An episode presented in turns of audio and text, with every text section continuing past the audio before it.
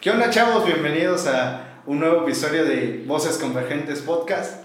Ah, como ustedes saben, pues últimamente yo no he estado porque yo sí respeté la cuarentena, ah, no se he estado un poco ausente por cuestiones ahí familiares y pues sí, obviamente de cuidar la cuarentena y ya extrañaba estar con mis amigos.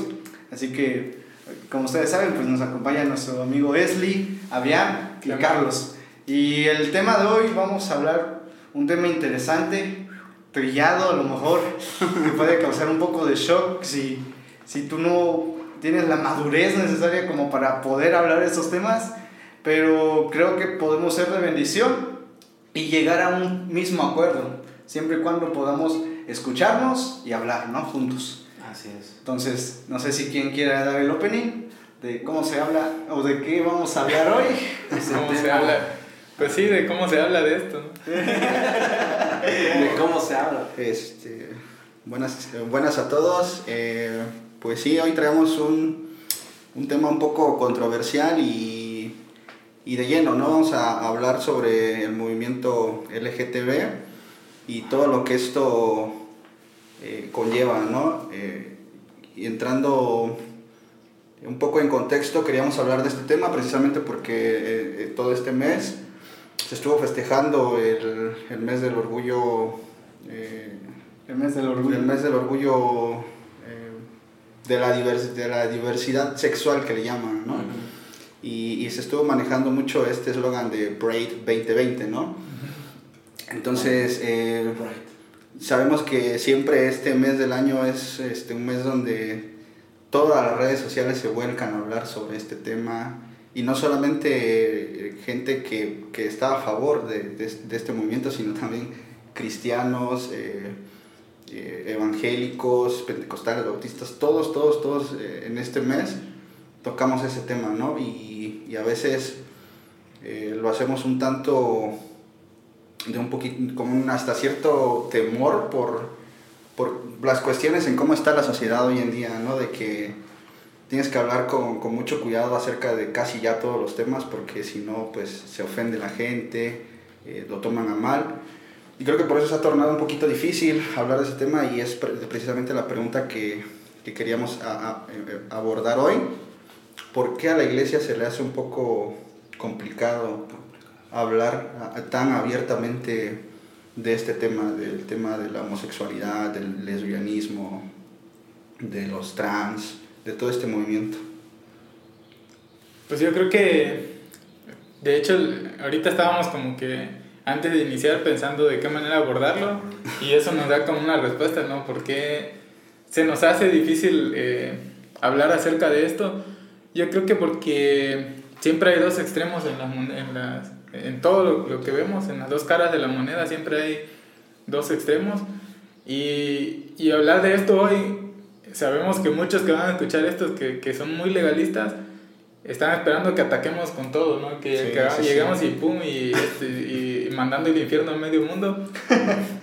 y, y, si, si no lo hacemos así, eh, eh, piensan que estamos diluyendo el Evangelio. Y también hay otra postura, pues, de las personas que, que de una otra manera se van a sentir ofendidas al, al escuchar ciertas cosas y y también van a decir que, que pues somos eh, homofóbicos o, que somos personas que no, no, tenemos tolerancia con las cosas. Entonces, por esa cuestión a veces es, es un poco complicado abordar esto, estos temas, sobre todo cuando no, no se trata de una opinión personal. En este caso, vamos a tratar de, de dar, no todo es 100% una opinión personal, sino para nosotros es se trata de la, la palabra de Dios, ¿no? Así es. Entonces a todos los, los, que nos están viendo y que pues si tienen, si están en medio de este movimiento y esto no es personal, no es algo que nosotros, no es nuestra manera de, es nuestra manera de pensar porque pensamos y tratamos de, de, de que nuestro pensamiento vaya de acuerdo a la palabra de Dios y, y queremos plasmar eso, ¿no? Pero eh, no es algo personal, es, es, es porque esto es lo que hemos creído y y a esto nos aferramos. Entonces, eh, eso es lo, lo, que yo veo. Entonces, en, en, la iglesia es difícil abordar este punto porque hay muchos, eh, para, este, paradigmas, hay muchas este, cosas que, que todavía hasta el día de hoy son, eh, ¿cómo es la otra palabra? Ah, se consideran como tabú dentro de la iglesia y, y, y, es difícil por la manera en que se educó a nuestros padres, este, por, la, por la cultura en, México y todo eso pues también influye dentro de, de la iglesia. Pero, las, pero por, por cómo estamos viendo todo, eh, es difícil que, que, la iglesia se siga manteniendo así callada en este punto porque pues tenemos, se tiene que en algún momento abordar estos temas, ¿no? Se tiene que platicar estos temas y se tiene que informar con respecto a la palabra. Así es. Entonces, no sé, Leslie. Eh, así como ustedes dicen, creo que es un tema muy controversial, pero yo creo que eh, de mi parte y también yo creo que de, cada uno de nosotros, eh, conocemos a personas que realmente pueden tener una confusión, ¿no? Y, y nosotros queremos hablar de esas, por esas personas, ¿no? También. Eh, porque no, yo no puedo hablar de personas que no conozcan, ¿no? Y, y, y, creo que ahí también quiero aclararlo, ¿no? No podemos hablar de, de, de, las personas que están haciendo eso o de la desorganización, yo no conozco esas personas. Yo tengo que hablar de las personas que conozco y eso, y eso nos preocupa, ¿no? Y, eh, nos preocupa como iglesia, nos, nos preocupa como amigos, nos preocupa como personas que realmente eh, tenemos eh, un amor hacia las personas, ¿no? Porque, eh, ¿Por qué nace el odio, no? Pues porque hay rencor, hay este, enojo y todo eso. Yo no tengo, y yo creo que nadie de aquí tiene un enojo hacia, hacia las personas que, que tienen un sentido o tienen una relación con otra persona que es del mismo sexo yo no tengo ningún rencor, yo no tengo ningún odio, ¿no? Yo lo que sí, lo que puedo hablar es que realmente eh, estoy hablando por esas personas que conozco, ¿no? Y, personas que conocemos, ¿no? Entonces, yo creo que también, aclaré, bueno, de mi parte aclarar eso, ¿no? De que realmente estamos aquí porque hablamos del amor de Dios, ¿no?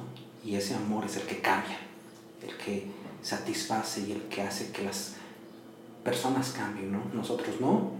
Y, y creo que eh, ahorita vamos a hablar de este tema, este tema que para muchos va a ser muy, muy, muy controversial, pero que tenemos que hablarlo. Eh, y como iglesia sí tenemos que hablarlo porque eh, muchos de los que conocemos están, tienen amigos, tienen amigas de, de que, que, están siguiendo estas ideologías y pues tenemos que dar un consejo, ¿no? Y ese consejo es parte, así como lo dice Avian, parte de la palabra, ¿no? Y el que lo tome, pues gracias a Dios, y, y, y, y si no, pues también respetamos, ¿no? Yeah. Es, pues, dale, dale, dale, bro. Pues, ¿qué, qué les parece? Anda con ganas de hablar. ¿eh? ahora sí, no, no, no he hablado nada y ahora sí quiero hablar. Nah, es cierto. Viene con muchas ganas hoy de hablar. ¿Qué les parece si empezamos con ese tema? Y me gustaría hacer la siguiente pregunta y creo que de aquí partiríamos mucho. ¿Qué pensaría Jesús sobre este movimiento? ¿Qué estaría, o sea, si Jesús estuviera en estos tiempos, qué estaría haciendo Jesús en estos tiempos en cuanto a este movimiento? Uh, como bien decimos, o sea, nosotros no, nuestro fin no es atacar, nuestro fin no es decir, o como decía bien, ¿no? mandar a la gente al infierno, no es nuestro fin, pero nuestro lenguaje natural o el lenguaje del reino de Dios es amor, ¿no? Sobre todas las cosas es amor, porque dice Juan, primera de Juan, o el, ajá, los últimos libros, donde dice que Dios es amor. Entonces, esa sustancia, ese ADN viene hacia nosotros cuando tú crees en Cristo y aceptas a Jesús como tu Señor y Salvador y viene el Espíritu Santo, entonces fuiste ya adoptado para ser parte del reino y ser hijo de Dios y ese mismo amor ahora tú lo debes demostrar. Entonces, yo creo que lo que, a mi parecer, lo que estaría haciendo Jesús es, sí es amando a las personas, pero enseñándoles como el camino a la verdad, ¿no? No ¿cómo de confrontarlos, o sea, no decirles, porque si me dejan, ahora sí que me, hablar un poco, uh, y en mi caso yo tengo un tío, ¿no? Un tío, pues es homosexual, y sí es como delicado a veces el asunto, ¿no? Uh -huh. Porque quieras o no, pues no sabes cómo hablarlos, bueno, al menos yo que lo conozco de años, o sea, lo saludo como tío, ¿no? Pero su actuar es diferente, ¿no? Entonces, desde ahí, pero sigue siendo mi tío y hay ese afecto, ¿no? Hacia mi tío, porque sigue siendo familia, ¿no? Entonces supongo que ahí empieza también ese choque, ¿no? Si tú eres cristiano y eres un joven y piensas, ¿y cómo le hablo, no? ¿Qué digo? Pues yo te diría que fueras como Jesús, ¿no? Una línea de respeto, siempre, ¿no? Una línea de respeto y de, pues, mantenerse, ¿cómo te diría? Como una buena convivencia, ¿no? O sea, ellos creo que lo que, hasta cierto sentido, por lo que he visto en las publicaciones y todo esto, ¿no? Que también dicen que su lenguaje es amor. Y pues ahí podemos como, ahí ya se podría como distorsionar un poco la palabra realmente amor, ¿no? Entonces, no sé qué piensan. ¿Qué, qué, qué pensaría Jesús? O, qué estaría haciendo Jesús? ¿O qué diría Jesús de este movimiento? Yo sin duda creo que, como tú dices, ¿no? Jesús estaría ¿no? con ellos, mm, amándolos, porque, como decimos, no lo vamos a generalizar, pero vamos a hablar desde a lo mejor los casos de personas que conocemos y, y yo las, las pocas personas que, que, he podido platicar que, que, batallan con este problema, eh, mucho, muchas veces la raíz de, de, este problema es el rechazo, eh, que a lo mejor de, de pequeños eh, no fueron valorados, inclusive hay gente que, que se vuelve así porque de pequeños fueron violados, ¿no? y, y, no sabemos realmente a veces a 100% cuál es el, el, motivo, la causa de, por qué esta persona tenga esa preferencia o, o, lleve ese estilo de vida, ¿no? Más sin embargo, creo que como tú decías, ¿no? Nuestro, nuestra labor como iglesia y como seguidores de Jesús es mostrar el amor de Dios, ¿no? Y yo creo que Jesús, como tú dices, estaría ahí con ellos, amándolos, eh, eh, abrazándolos, eh, pero sí también con, siempre llevándolos a, a, transformar sus vidas, ¿no? A, a, que no sigan iguales, ¿no? Porque yo sí soy de la, de la idea de que, de que Jesús ama a ese tipo de personas, pero que no las deja iguales, ¿no? Sino que realmente las transforma en personas nuevas, porque lo, lo he visto, ¿no? Y creo que aquí algunos conocemos casos de, de personas que, que han estado en esos caminos y que Dios ha tenido un encuentro con ellos, un verdadero encuentro con ellos y sus vidas han sido transformadas de una manera sorprendente, ¿no? Entonces, sí creo que, que estamos llamados a, a, hacer luz, a mostrar el amor de, de Cristo y, y, yo creo que Jesús estaría ahí con ellos, ¿no? Para motivarlos, amarlos, bro, no sé, ¿tú qué, qué opinas? Sí, yo creo que, pues, si, si, si hemos eh, leído los evangelios y sabemos las cosas que hacía Jesús, como tú lo dices ahorita. Eh, la historia ahí con, eh, con este, el recaudador de impuestos, con saqueo. Con saqueo. Él, él se encontraba quizás, era señalado por la sociedad, ¿no? Y era alguien que, que, que pues no tenía una posición, y mucha gente cuando Jesús le dice que va a cenar con él, o sea, mucha gente dijo que, que, que le pasaba a Jesús de, de ir a la sí, casa de alguien que, sí. este, pero lo que yo puedo ver ahí es que, que Jesús, eh, por amor, accedió o, o, quiso estar con, con él, y no solo con él, sino con las personas, amistades de él que iban a llegar a la fiesta, ¿no? Este, pero, pero también me puedo dar cuenta de algo, es que hubo un cambio ahí en la vida de él, que Jesús le mostró el amor, pero no se quedó solo ahí, ¿no? Sino que hubo un cambio en la vida, tiene que haber esa consecuencia, ¿no? Entonces yo creo que ustedes lo dicen bien, Jesús obviamente eh, estaría quizás conviviendo con, con, con cualquier persona que, que, sea del movimiento de LGBTIQ y no recuerdo bien cómo es, pero, pero creo que con un propósito, ¿no? De que, que también ellos... Que, porque vamos a ser claros, aquí, este, antes de continuar, creo que tenemos que poner esto sobre la mesa y saber que la Biblia y, y, y, Dios no aprueban esta conducta del, del ser humano, entonces eh, bajo eso tenemos que partir nosotros, no, no podemos como les decía hace rato, no es una opinión de nosotros, es que Dios y la Biblia no aprueban esta conducta y, no es nada contra la persona, sino contra la conducta que está llevando esta persona, ¿no? ¿Por qué les digo esto? Porque eh, es como, o sea, una persona que, quizás eh, es alcohólica, eh, Dios no tiene nada contra esta persona, pero con su conducta al, al, al abusar del alcohol, obviamente Dios no lo aprueba, ¿no? Lo mismo con, con cualquier tipo de persona que está eh, fornicando, que está este, cometiendo adulterio. O sea, Dios eh, no es que tenga algo sobre la persona, sino no aprueba su conducta, ¿no? Lo mismo pasa en este caso. Entonces, partiendo de eso, eh, podemos hablar acerca de un poco más de este tema, porque ya sabemos que... Pero yo creo que, que, tenemos que nosotros también, sí, mostrar ese amor, ¿no? Como, como, como seguidores de Cristo que somos a las personas, pero siempre y cuando mantener eh, un propósito de, de, que sus vidas puedan ser cambiadas.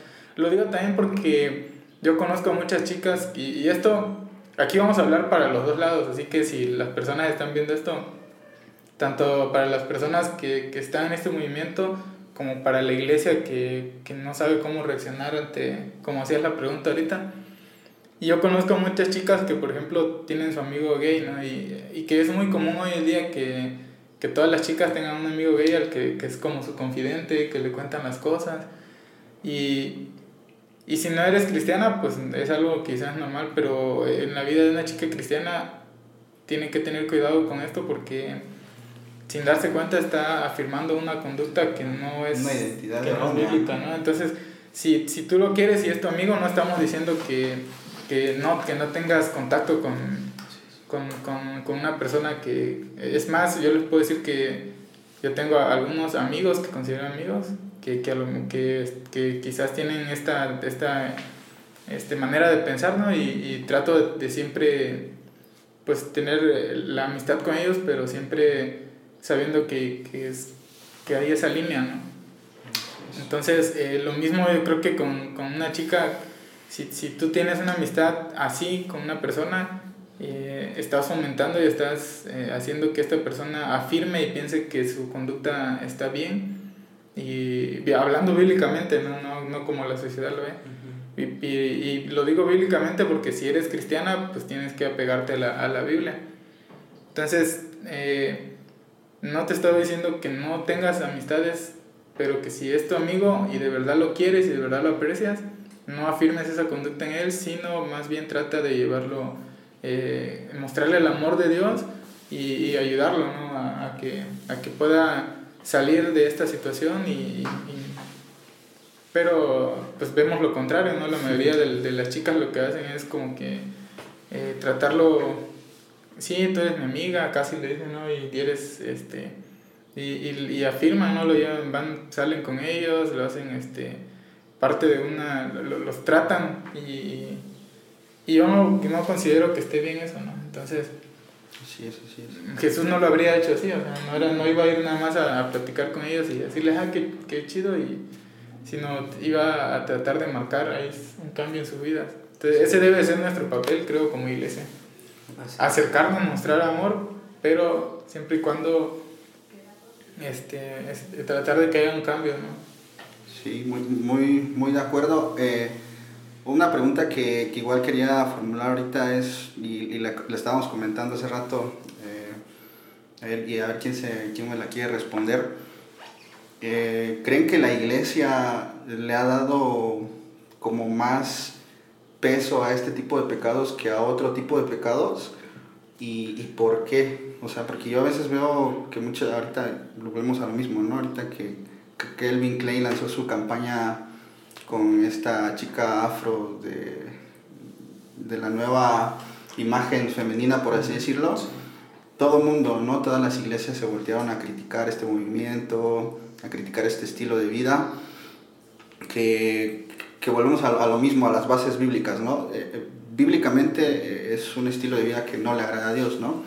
Pero ¿por qué la iglesia, eh, y si es así, se ha enfocado en atacar a lo mejor nada más este tipo de pecados y, y como que se hace de la vista gorda con otro tipo de pecados? Pues, Eh, no sé, ¿quién? Eso también iba a, checar, eh, iba a abordarlo también ahorita, de lo que tú decías y ya también va compaginado con eso.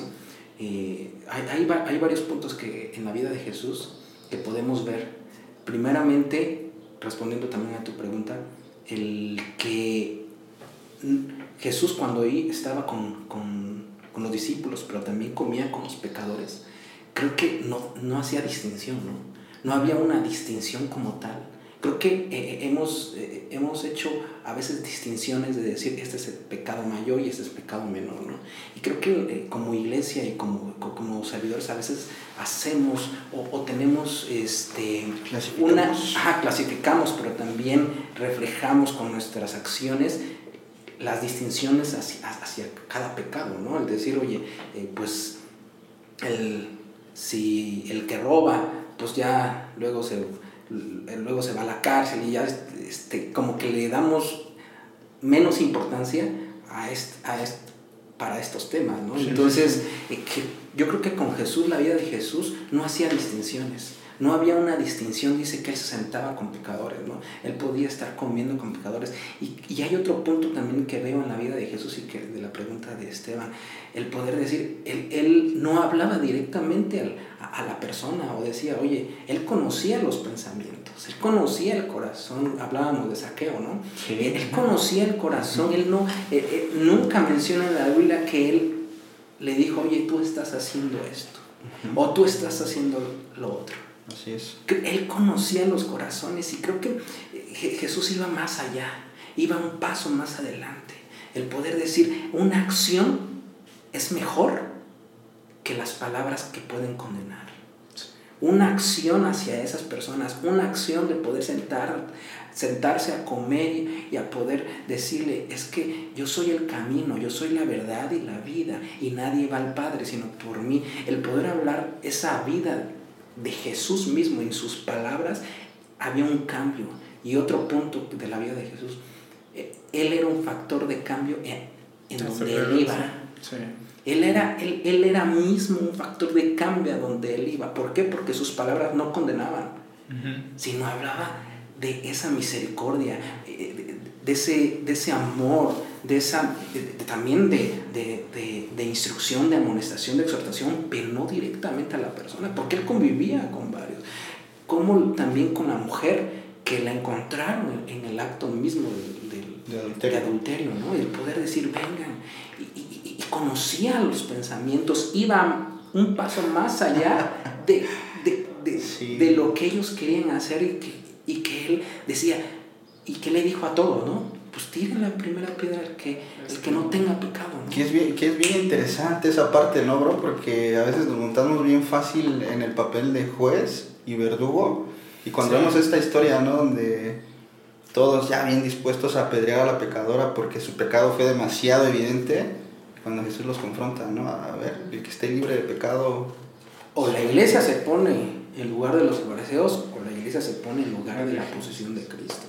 ¿Por qué? O sea, Dios nos dio y, a través de Jesucristo dones y talentos para poder contraatacar todo eso, pero no para condenar, sino para ir un paso más adelante.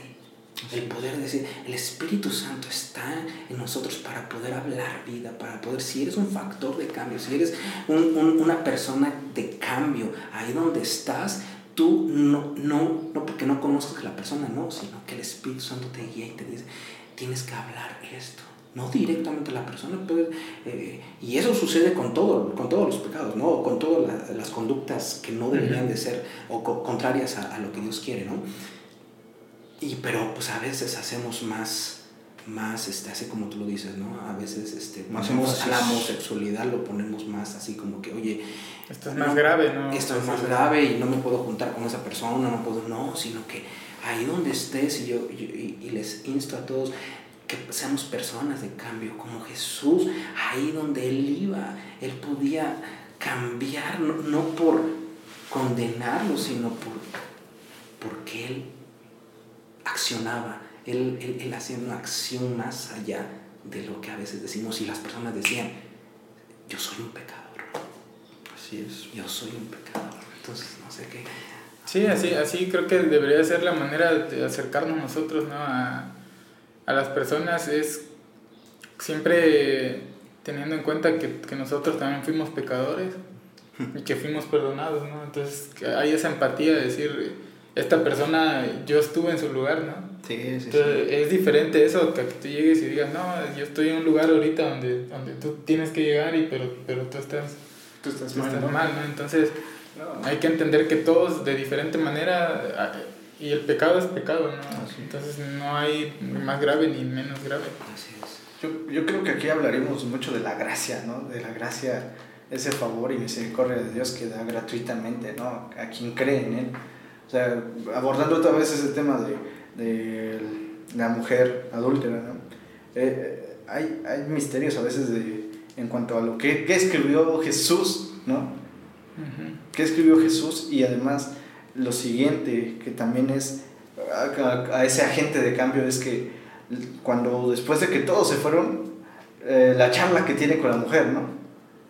Que le dice, ¿dónde están los que te condenaban? No, no, pues no, nadie, todos se fueron. Yo tampoco te condeno, ¿no? Ah, esas palabras son impactantes, ¿no? ¿Por Sí. qué? Porque estaba mostrando la misericordia, ¿no? Y creo que uno de los factores es que decías que la iglesia a veces se ha puesto como en el lugar de Dios de ser juez.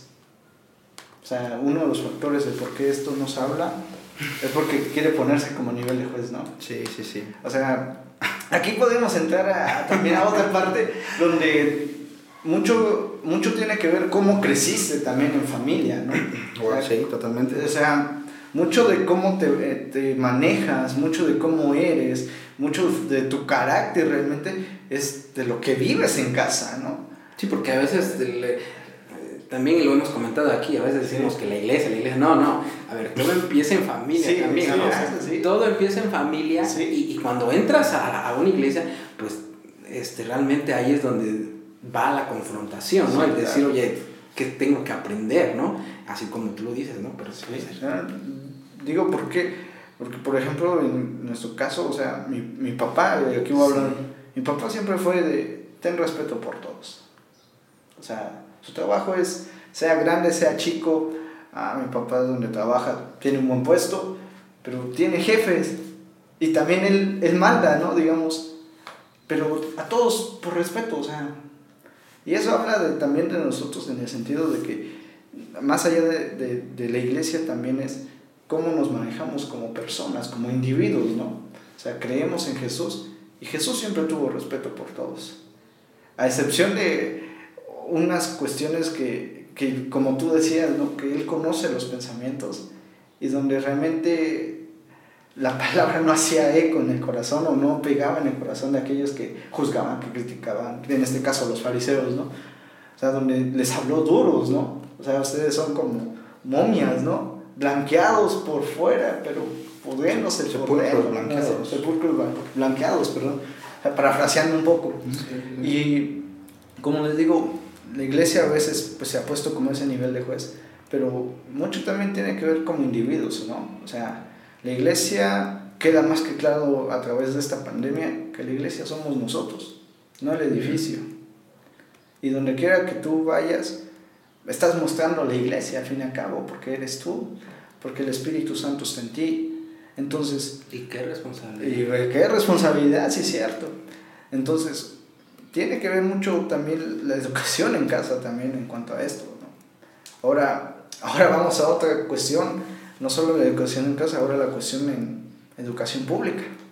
No sé si han visto los nuevos libros en cuanto Sí. a esto, o sea, también la iglesia ha- hay otro compromiso también, ¿no? A, a las demás generaciones de cómo se va a enseñar esto.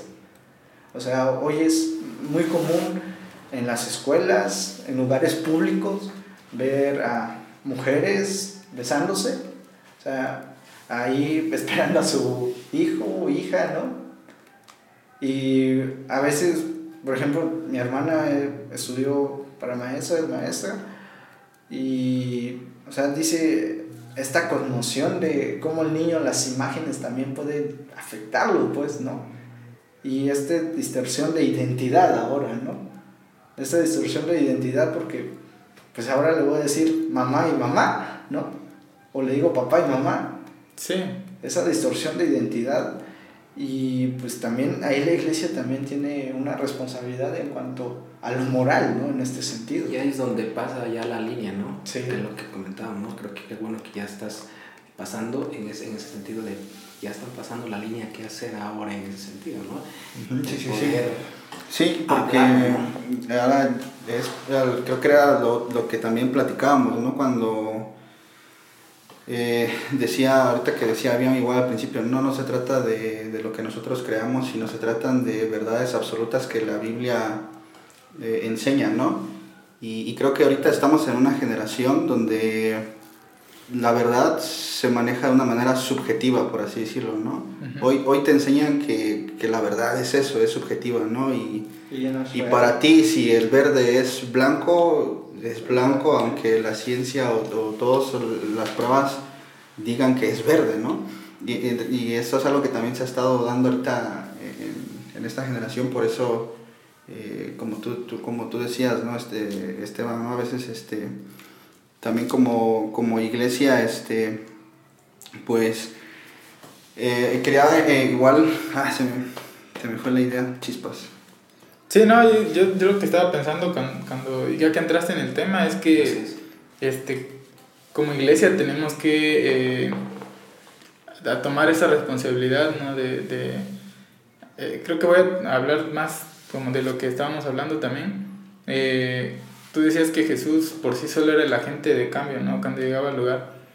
Y, y ese debe de ser la manera en que presentemos las cosas. Eh, yo soy de los que cuando ve que alguien está hablando de cualquier tema, alguien está su base para hablar de un tema es criticar a otros, yo desde ahí digo, no, esto no es algo, no, no tiene ningún sentido. Y esto pasa en, en- muchos pastores en iglesias, su mensaje es decir que otros pastores están mal, ¿no? Y porque este, y empiezan a decir es que está diciendo algo que no es bíblico, está diciendo una herejía. Y yo cuando veo mensajes así de, de, de gente que su base del tema es 100% hablar que alguien está mal, quiere decir que él no tiene algo que mostrar, ¿no? Así es. O sea, porque su, su base es solo señalar a otro, entonces carece su base de, de, de, de algo propio. Y, y yo creo que lo que tenemos que hacer nosotros, más que atacar, es mostrar lo que, no- lo que nosotros tenemos y, y la persona que, que reciba esa palabra eh, va a ser cambiada, va a ser transformada. Porque la verdad es la que transforma, dice la Biblia que la verdad es la que nos, nos va a hacer libre. Entonces nuestra tarea no es llegar y decir tú estás mal, sino decir esto es lo que, lo que es correcto, lo que dice la Biblia y presentarlo a las personas. Y, y la palabra se va a encargar de, de redarguirlo, de tocar su corazón, de cambiarlo.